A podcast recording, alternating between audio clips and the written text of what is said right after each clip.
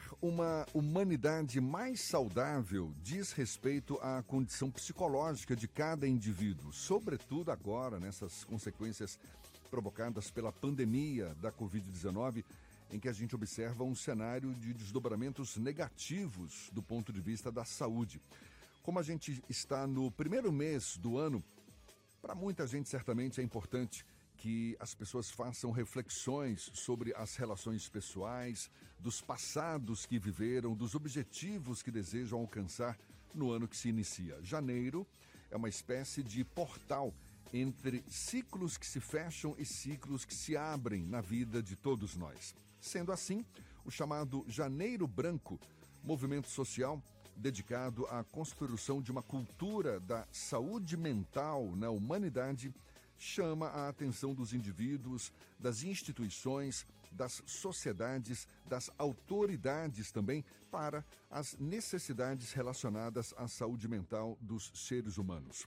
E para bater um papo sobre este assunto, a gente conversa agora com o médico professor e que vai retomar a partir de amanhã aqui na Tarde FM a coluna de Bem com a Vida Senhor Eduardo Reis, um prazer tê-lo aqui com a gente. Seja bem-vindo, doutor Eduardo Reis. Bom dia, tudo bom? Bom dia, tudo bem. Muito obrigado, Jefferson, a oportunidade mais uma vez de estar aqui na minha casa, considero aqui minha casa, o Grupo à Tarde, e retornando né, com esse tema que é tão importante, que é falar sobre saúde mental nesse janeiro branco. A gente né? estava com saudades dessa voz aí, ó, né? Durante tanto tempo com a coluna de Bem com a Vida, que vai ser retomada a partir de amanhã. Esse janeiro branco, não é? O que, que é exatamente? É, o janeiro é como você falou, né? Então é o início de um novo ciclo. É um momento que a gente faz o nosso balanço né, do ano anterior e aí vê o que, é que ficou de crédito, de débito, sobretudo na questão da saúde. A gente vê o que, é que a gente realizou, o que, é que a gente pretende realizar. E o branco, que ele reflete uma página em branco, uma tela em branco porque cada um de nós é responsável por aquilo que a gente vai criar. Então, assim, a gente tem um momento para fazer um planejamento e esse planejamento é importante que a gente inclua a nossa saúde. Não tem como a gente dissociar a saúde física da saúde mental. Somos um todo. Então, a gente priorizar tratar da nossa saúde, saúde física, saúde emocional, saúde espiritual, para que tenhamos aí uma condição plena de construir uma sociedade melhor. É, você toca num ponto legal é um todo. A gente não pode ser visto como pedacinhos, não é? Ah, eu, esses dias até conversava com um médico, ele ficava meio indignado. Poxa, um médico que se diz especialista em ombro, quer dizer que ele só entende de ombro. Ele tem que entender de ombro, mas do todo que é o ser humano, não é? E como você bem disse, a gente é corpo, alma, espírito e talvez até muito mais do que isso, né? Exatamente. E a gente está assim com o tema do Janeiro Branco esse ano, que é justamente a vida pede equilíbrio. Então, assim, a gente precisa é, alcançar um equilíbrio hum, é, nosso conosco mesmo, para depois a gente buscar o equilíbrio com o outro e assim ter uma sociedade mais harmoniosa. Agora, como buscar esse equilíbrio, Eduardo? Olha, em primeiro lugar, é importante que a gente se conheça. Então, assim, eu penso que o autoconhecimento, a autorresponsabilidade e autoestima são três pontos para que a gente possa aí se conhecer, saber de si, para que a gente possa se equilibrar. Então, dentro do autoconhecimento, eu estou buscando esse autoconhecimento também permanentemente. É um processo que não se esgota, né? Não se esgota. E assim, o que acontece hoje é que a gente é bombardeado pelas é, redes sociais, com informações, a gente vive num momento bastante acelerado e aí a gente acaba em determinados momentos não sabendo quem a gente é. A gente se deixa influenciar e aí chega um ponto que a gente para, às vezes está fazendo as coisas, será que é isso mesmo que eu gosto? Será que é isso mesmo que eu quero para mim? E aí, nesse ponto, a gente acaba sem saber o que é que a gente gosta, o que é que a gente anseia. Então é importante que a gente se conheça, a gente saber o que é que a gente gosta, o que é que saber o que é que tira a gente do sério, saber o que é que deixa o nosso humor é, elevado, o que é que faz com que a gente fique feliz. E esse autoconhecimento é necessário para que a gente seja feliz. E é, o autoconhecimento, ele é a base da autoestima.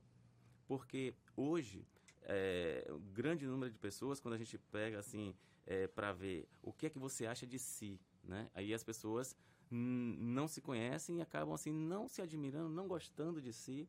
E a autoestima é fundamental para que a pessoa tenha saúde mental. Então, muitas vezes eu me deparo com pessoas que aí eu, eu, eu pergunto assim, ó, oh, quem é você? Me fale um pouco de você. Ah, eu sou engenheiro. Ah, eu sou médico. Tá falando o que faz, isso é que você faz, isso não é o que você é. Então, assim, a autoestima é preciso que a pessoa veja valor em si mesmo, para que a pessoa possa se gostar, para que possa ter uma estima por si própria. E existe uma matriz né, da autoestima que fala que a gente precisa ser alguém, a gente precisa fazer algo e a gente precisa ter alguma coisa. Então, assim, nessa ordem especificamente. Tem uma célebre frase de Sócrates: conhece-te a ti mesmo, não é? Como quem diz, faça esse mergulho em si próprio para a partir daí expandir a sua área de atuação, não é isso? É, ele, é, também dizia, ele também dizia, eu só sei que nada sei. É, também, é verdade. Mas o senhor falava aqui do, dessa busca individual do autoconhecimento, né, para chegar a esse bem-estar e, e se os indivíduos cuidam de si, a gente tem uma situação de bem-estar coletivo. O senhor falou também desse bombardeio de informações que a gente recebe o tempo inteiro, gente que fica o tempo inteiro ligado em aplicativos de mensagem, redes sociais, etc. Mas eu queria lhe fazer, trazer essa reflexão sua aqui para esse contexto que a gente está vivendo, sobretudo nesses últimos dias, de domingo para cá, em que esse bem-estar coletivo está bem tumultuado. A gente está vivendo essa, esse, esse momento de divisão, de muita divisão há um mal-estar coletivo, né? Como é que individualmente a gente colabora, independente da, da opção política, da forma de cada um pensar, mas como é que a gente colabora para a gente sair dessa situação que é ruim para todo mundo, né? Com certeza. E eu acho que o primeiro passo é o respeito, o respeito às opiniões diversas, o respeito às instituições. E com isso a gente constrói é, um, uma base para que a gente possa ter sentimentos que não sejam negativos e que não possam gerar ansiedade. Porque a partir do momento que é, acontece algo que é negativo, uma discussão, é, ou, por exemplo, é, o que aconteceu com parte do, do, do, dos vândalos que invadiram instituições é, isso gera um estresse, isso gera uma ansiedade, independente da posição política, política que cada um adote. Então, assim, é uma questão muito mais de, de convivência, de aprender a conviver, do que de opção política. Eu acho que todas as opções políticas devem ser respeitadas, mas, assim, dentro é, daquilo que as instituições, elas são, assim, importantes de serem preservadas e que as pessoas, inclusive, de direita, é, direitas, não concordam com aquilo que aconteceu. Sim. Como aconteceu também no passado, de situações em que é, pessoas de, de, de, de, outra posição política também cometeram atos que também não são assim adequados. Então Talvez, acho que... nem sei se todo mundo conseguiu, teve a oportunidade de se fazer essas perguntas que o senhor estava sugerindo, né? O que é que eu gosto, o que é que eu quero, de Perfeito. fato, né? Quem sou eu, onde é que eu me situo nesse porque tem muita gente que vai na manada, né? Então assim, as pessoas às vezes já chegam, aí vão para vão para um local, vou tirar desse campo da política, mas assim, vão para um show, vão para um, vão um espetáculo. E aí chegam lá, tá um amigo cá, outro amigo cá, outro amigo cá. Ah, será que eu gosto daquilo ali mesmo? Ou será que eu estou ali por mera influência? Uhum. Então, assim, a, a, a, as pessoas se deixam influenciar claro, assim, a gente vive na sociedade, a gente é a média das cinco pessoas com quem a gente mais convive, né? Mas assim, será que as pessoas com quem eu estou convivendo também fazem sentido para minha, para meus valores, para minha é, individualidade? Então, é, isso é uma pergunta que a gente tem, sempre deve estar tá se fazendo para poder a gente se autoconhecer e aí sim a gente optar em uh, frequentar os ambientes que a gente realmente que fazem sentido para a gente e os locais. Mas sem se isolar gente... em bolhas também, sem né? se isolar em bolhas, claro, São certeza. perguntas filosóficas essa, né? Como diz o bom mineiro, né? Oncotô, Dom Covô, Poncovô, né? E nem sempre sabe responder, não é? Sim, com certeza. Agora, é, como a gente tinha falado, né? A questão do autoconhecimento é importante para gerar essa, é, essa autoestima, porque assim, por mais que a gente frequente é, determinados ambientes, que a gente tenha determinados valores, determinadas percepções, a partir do momento que a gente se enxerga, a gente consegue gostar de nós mesmos. Se alguém perguntar assim é, para mim, ah, quem é você? Eu sou Eduardo, eu sou pai de Maria Flor, pai de Felipe, marido de Jamile, sou um cara leal, sou um cara que gosta de gente, que gosta de, de, de, de fazer amizades. E muitas vezes você pega e aí pergunta assim, ah, fala um pouquinho de você, ah, é, eu, eu faço isso, eu faço aquilo. E aí as pessoas pegam e a, a, não acham valor nelas mesmas e aí acabam tendo que fazer coisas, por exemplo, ostentar coisas que não têm ou que têm muita dificuldade para ter, para poder fazer com que as pessoas vejam o valor nela que elas mesmas não veem. Uhum. Aí o cara pega e, aí, por exemplo, ah, financia uma moto de mil cilindradas e chega lá com aquela motona. Por quê? Porque ele não está vendo valor nele. Ele não tem uma autoestima boa. E aí as pessoas vão olhar e falar, poxa, não, aquele cara ali, ele tem uma moto, então aquele cara ali, é o cara ele fez mestrado, doutorado, então assim, isso é o quê? Isso é sinal de autoestima débil. Uma autoestima que é, a, a, pessoa olha e não vê valor em si e quer fazer coisas para poder é, as pessoas verem o valor que ela mesma não vê nela. A gente está conversando aqui com o Eduardo Reis, que é cirurgião dentista, médico, professor de odontologia, professor de medicina, empresário e que vai estar tá retomando amanhã a coluna de Bem com a Vida aqui conosco na Tarde FM. Cara que tem muito conhecimento e a gente está também falando aqui do chamado Janeiro Branco, que mexe com a questão da saúde mental. Existe algum estudo que mostra, por exemplo, um comparativo entre o, o, nível da saúde mental do brasileiro com os demais países? Em que, em que nível estamos? Olha só, Jefferson, não estamos muito bem, não. A Organização Mundial de Saúde fala que o Brasil é o país mais ansioso do mundo e o quinto em casos de transtornos depressivos. Então, a gente está falando aí de 13 milhões de, de pessoas no Brasil têm depressão. Mas ansiedade e depressão é um mal mundial, não é não? Com certeza. E assim respondem hoje por mais de 60% certamente de todos os transtornos mentais e comportamentais. Então a ansiedade e a depressão é o que há de mais comum no mundo todo. Só que ter ansiedade é normal, é normal do indivíduo. Então existe o medo, existe a ansiedade. O medo é um estímulo mais primitivo, por exemplo, nos animais, quando aquele rato sai da toca e vê aquele gato está deparando com aquela ameaça, ele fica com medo. Do mesmo modo, a gente pega está atravessando a rua e vem um carro em velocidade, a gente fica com medo. A ansiedade não, a ansiedade é uma preparação para um possível risco que venha acontecer. Uhum. E é necessário, a gente fala assim normalmente, ah, porque eu quero acabar com a ansiedade. Acabar com a ansiedade não é possível, em primeiro lugar, e em segundo lugar, não é bom, porque a pessoa precisa de um nível de ansiedade para que o organismo ele possa se preparar. Você está dizendo, a ansiedade é um sintoma normal, não é? As pessoas em geral acabam tendo. O perigo é quando foge desse equilíbrio, podendo se transformar numa depressão, por exemplo. Qual é o sinal que indica que aquele nível de ansiedade está fugindo do controle e a pessoa precisa procurar um apoio psicológico ou até um apoio psiquiátrico?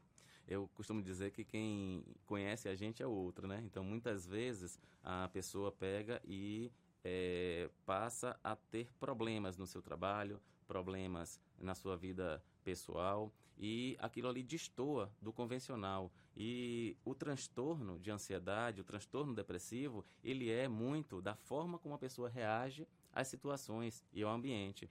Então, se a pessoa pega e aí para de ter a performance que tinha no ambiente de trabalho por conta daquela condição, daquela reação a determinadas situações, então a pessoa está no momento de buscar o auxílio de um psicólogo, tá? buscar auxílio de um médico. Então, eu tive a oportunidade, é, como médico, de estar durante quatro anos atendendo casos de psiquiatria no município de Salbara. Hoje eu estou já há quatro anos também no CAPES em Candeias, tenho pós-graduação na área é, de psiquiatria.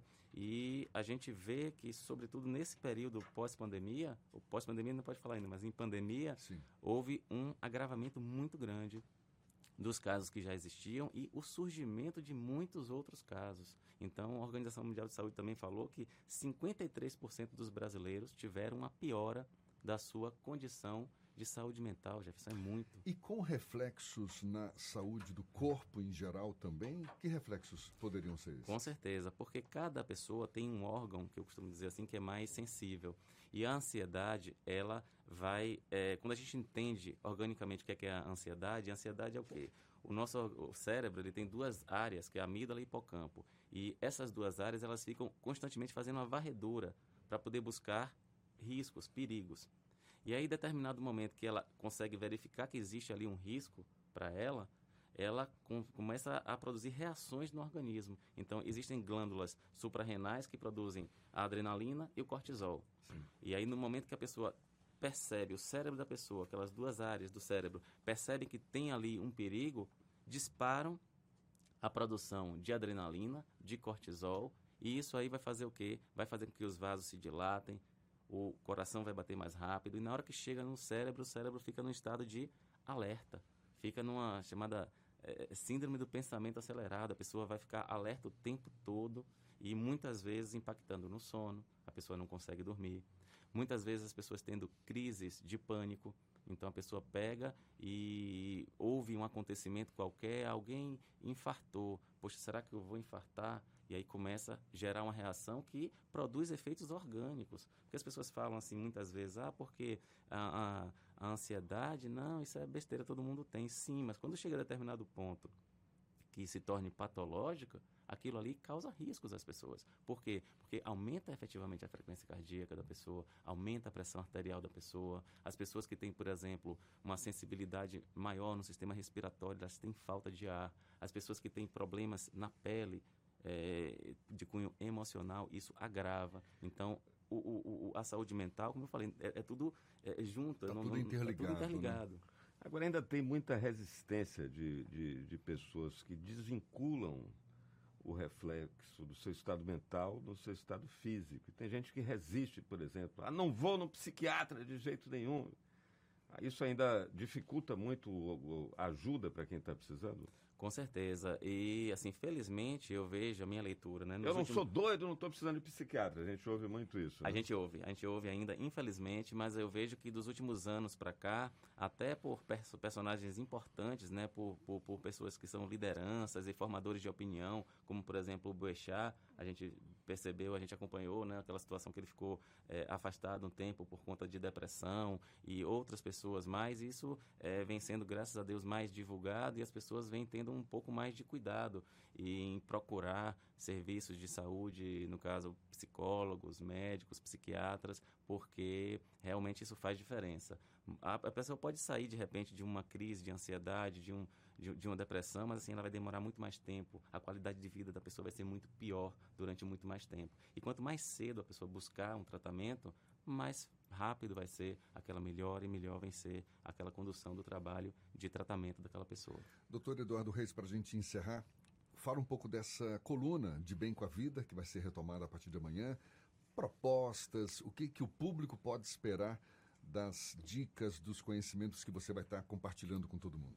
Perfeito. Então estaremos é, juntos aqui a partir de amanhã no Isso é Bahia, no Tarde Notícias, é, com flashes diários em torno de um minuto, um minuto e pouco, falando sobre a saúde física e mental, buscando principalmente aí transmitir para as pessoas é, informações importantes de como prevenir doenças, de como fazer para que a qualidade de vida e saúde da pessoa, no seu sentido pleno, físico, mental, espiritual, ela possa melhorar. E eu acho que isso é uma coisa que a cada um de nós deve buscar nesse janeiro branco, construir essa história ao longo desse ano aí, escrevendo essa página com um momento melhor para a saúde ah, que legal. Olha, seja bem-vindo mais uma vez. Muito obrigado. Certamente um conhecimento que vai ser é, degustado por muita gente, porque quem que não quer saber? Tinha é? muito ouvinte já festejando a volta da coluna aqui, sentindo falta das participações do doutor Eduardo Reis. O pessoal está aqui no, no, no, chat do YouTube festejando e curtindo a nossa entrevista aqui, o nosso bate-papo. Afinal, quem, quem, que não quer, não é? Ter uma qualidade saúde. de vida melhor, uma saúde melhor. Então, seja muito bem-vindo. Eu agradeço a oportunidade mais uma vez, então estou contente de estar aqui de volta ao programa, com De Bem com a Vida, trazendo a nossa contribuição, né? Que é o nosso propósito de vida, que é informar informar e formar opinião em saúde para todas as pessoas. Eu desejo para todos os ouvintes da Rádio A Tarde FM que tenham um dia maravilhoso e que a partir de amanhã acompanhem o De Bem com a Vida. Maravilha, doutor Eduardo Reis, muito obrigado mais uma vez. Agora são 7h50 na Tarde FM.